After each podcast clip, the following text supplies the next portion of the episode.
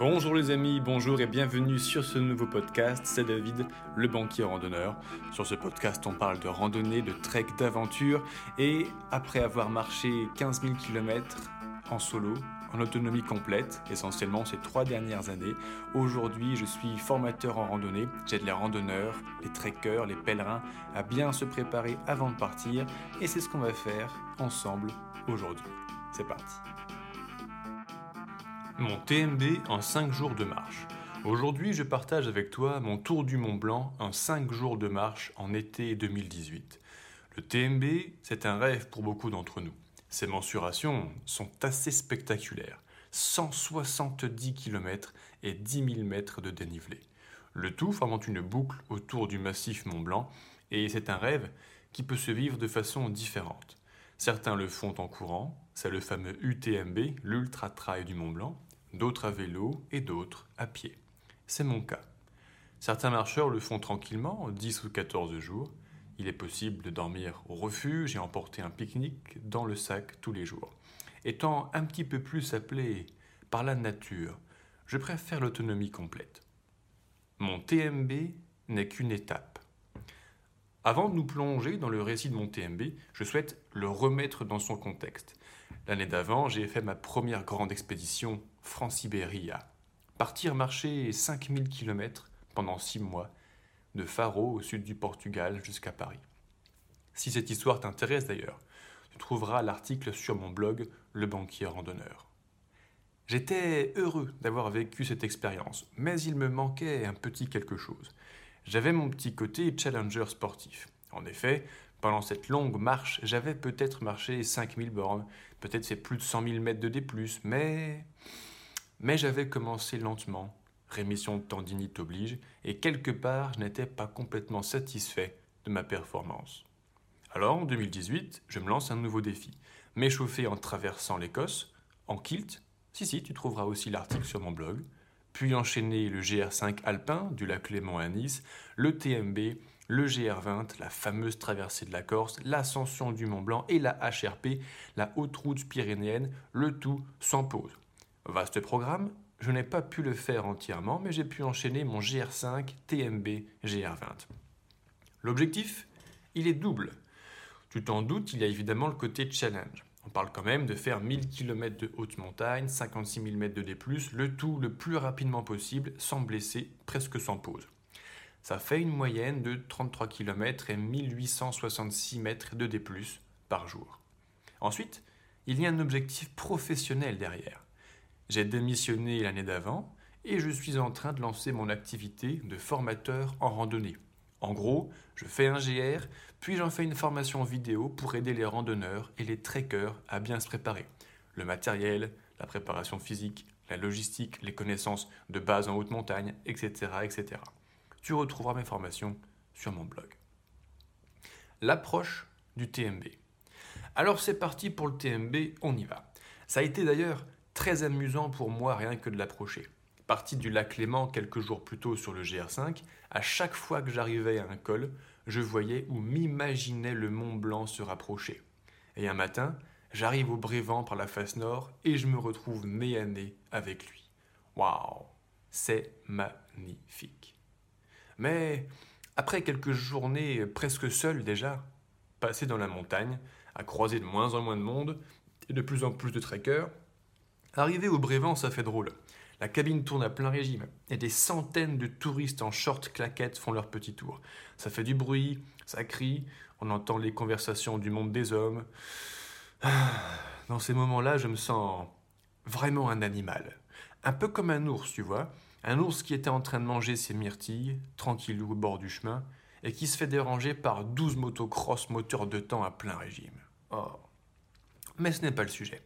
Cela fait trois fois dans la journée que je croise, double ou me fait doubler, un adorable couple de randonneurs, Mai et Steven. Ils sont en train de faire leur GR5 et le temps que je fasse ma boucle du TMB, je les suivrai à quelques jours de marche derrière eux pendant nos périples. Je fais donc la belle descente du Brévent aux Ouches, 1500 mètres de dénivelé, et j'y dors une nuit. Demain, c'est le grand départ pour le TMB. Jour 1. Les Ouches, refuge de la Balme. C'est parti pour une première journée plutôt pluvieuse. La petite montée du col de Vauza, sympa.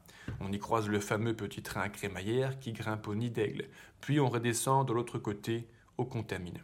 Petit ravito au magasin et c'est reparti, sous la pluie, pour commencer l'ascension du col de la Croix du Bonhomme. Et il pleut, il pleut, il pleut, ça ne s'arrête pas. Arrivé au refuge de la Balme en fin d'après-midi, je dois faire un choix difficile. Planter la tente ici après une petite journée de marche, ronger mon frein et attendre le lendemain pour repartir, ou tenter l'ascension jusqu'au refuge de la Croix du Bonhomme, sous la pluie, sur les pierres rendues glissantes et sans visibilité dans les nuages. Une accalmie de pluie m'aide à prendre ma décision. En effet, planter sa tente sous la pluie, c'est horrible. Là, j'ai l'occasion de la planter à sec et il n'y aura peut-être pas d'autre. Bien que je sois un petit peu frustré de voir le faible nombre de kilomètres marchés par rapport à mes ambitions, je me pose. Demain, je mettrai le paquet. Finalement, la pluie se calme, bon, et c'est l'occasion de partager un dîner au bivouac avec Mai et Steven rencontrés la veille. On se raconte nos histoires, on passe un bon moment comme on les aime sur les sentiers. Jour 2. Refuge de la Balme, Courmayeur. Le temps s'améliore encore pendant la nuit, tellement que je me fais surprendre par une petite averse. En fait, j'aime dormir dehors, donc je ne ferme jamais le toit de ma tente. En plein milieu de la nuit, une averse tombe et je mets du temps à me réveiller. Mon duvet est un peu mouillé, mais rien de grave. Départ matinal, très matinal même, et c'est parti pour l'ascension du col de la Croix du Bonhomme. Arrivé en haut, je prends la variante du col des Fours et monte à 2665 mètres d'altitude. C'est magnifique. On se trouve vraiment dans l'étage minéral. L'occasion de croiser un troupeau de bouquetins dans ces eaux-là, en train de remonter eux aussi altitude. Et ensuite, on redescend vers la ville des glaciers. Attention, le nom est trompeur. La ville, en gros, c'est une ferme. Je crois qu'on peut quand même y acheter du fromage de pays, mais pas de supermarché en vue. Après avoir redescendu en fond de vallée, on remonte le col de la Seigne à 2512 mètres. Là, là, mes jambes me disent que ça va être une grosse journée. Arrivé au sommet, la vue est paradisiaque. On y voit la vallée du Val Vény, je ne suis pas tout à fait sûr de son nom, puis au loin le Val Ferret dans l'axe. On y voit même le grand col Ferret tout au fond, la suite du voyage. La redescente dans cette petite vallée est vraiment paradisiaque. Le plus bel endroit du TMB, vraiment. Et il fait un grand ciel bleu, les lacs sont incroyables, on se croirait en vacances. Le versant sud du massif est beaucoup plus chaud, beaucoup plus méditerranéen. Eh oui, nous sommes en Italie et ça sent. D'ailleurs, l'ambiance est plus chaude, plus latine, les accents chantent, les jupes se raccourcissent. Mais attention, on dévie légèrement du sujet là. Bref, après cet après-midi enchanteresse, je continue, je remonte le col chez Cruit. Mes jambes me disent Oh putain, il va falloir penser à s'arrêter un jour. Oui, les jambes, on va s'arrêter, on va s'arrêter. Mais tant qu'on y est, le problème, c'est que je suis un marcheur du matin. Et le matin, les magasins sont fermés. Donc je n'aime pas planter le bivouac avant une ville, puis attendre bêtement devant un magasin jusqu'à 8 ou 9 heures le temps que ça ouvre.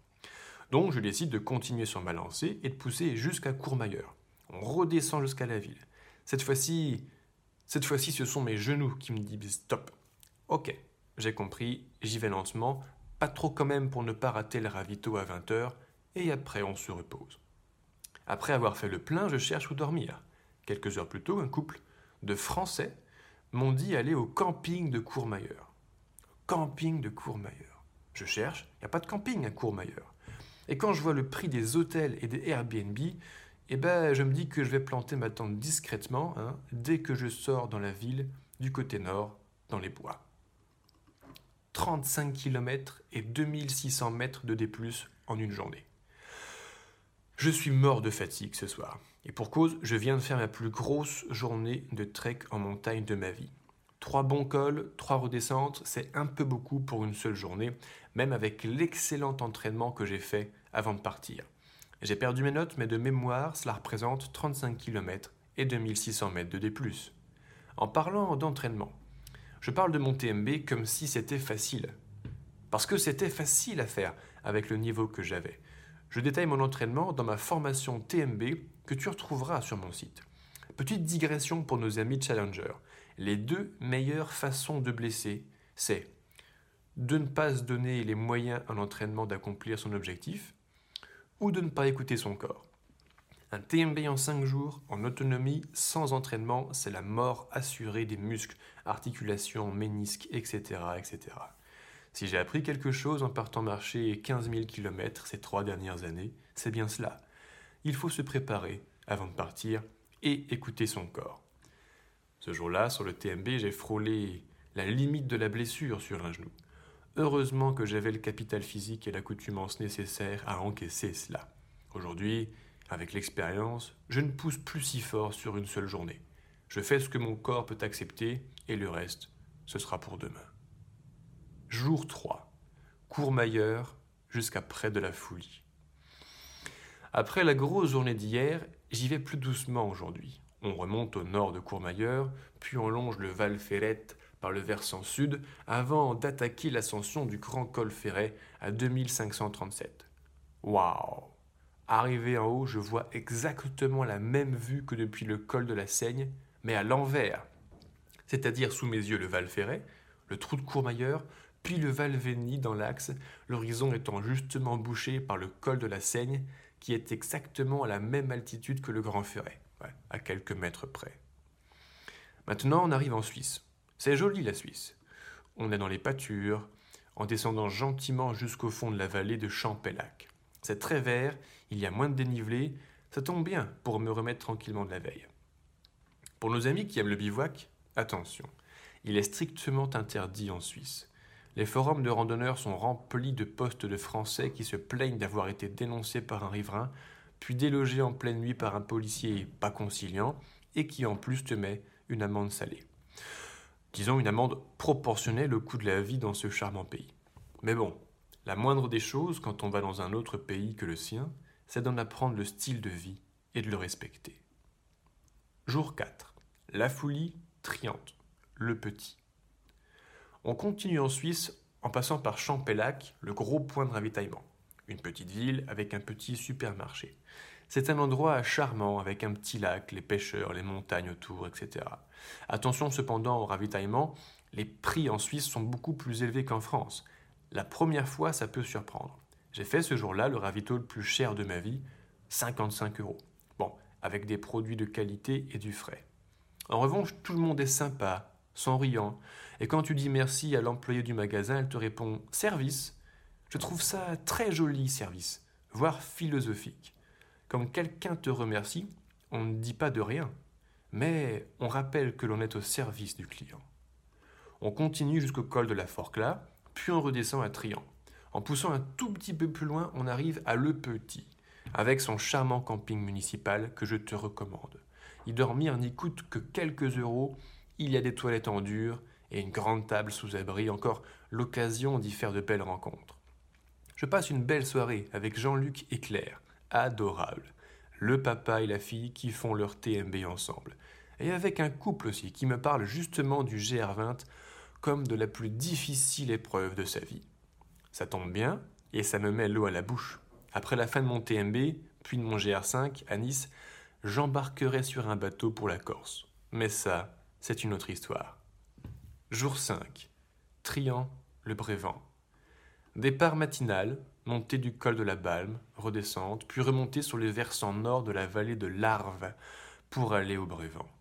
Dès la fin de la matinée, il commence à pleuvoir, d'abord légèrement, puis à saut. Je me planque sous une remontée mécanique de ski quelque part vers Champlat, puis je profite d'une accalmie pour planter ma tente discrètement à la tombée de la nuit.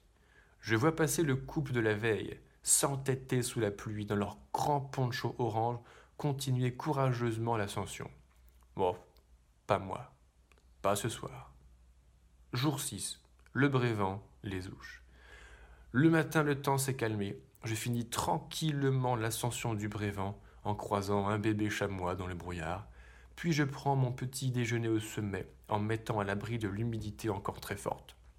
Puis redescendre vers les ouches où j'arrive à midi au moment même où les cloches de l'église sonnent. À ce moment précis, je croise en terrasse le couple d'hier. Il m'explique que, ne trouvant plus de place dans les refuges et leurs aires de bivouac, n'ayant pas réservé à l'avance, ils ont forcé jusqu'aux ouches sous la pluie, à la limite de leurs genoux. Je t'invite à me dire en commentaire ce que tu as pensé de ce récit de mes 5 jours et demi sur mon TMB. J'espère qu'il t'aura été utile et que tu auras autant apprécié le lire que j'ai eu le plaisir à l'écrire. Passionnément, David.